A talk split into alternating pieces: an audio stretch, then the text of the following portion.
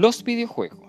Para algunos es pérdida de tiempo, para otros es como un libro donde el escritor plasma historias sorprendentes, que por medio de un mando podemos vivir cada aventura en esa historia desde una pantalla, donde movilizamos cada personaje y vemos un mundo maravilloso lleno de aventura, acción, terror y suspenso que nos lleva a un sinfín de emociones donde nuestro cerebro está activo desde amplio punto de vista en cuanto a ficción y realidad.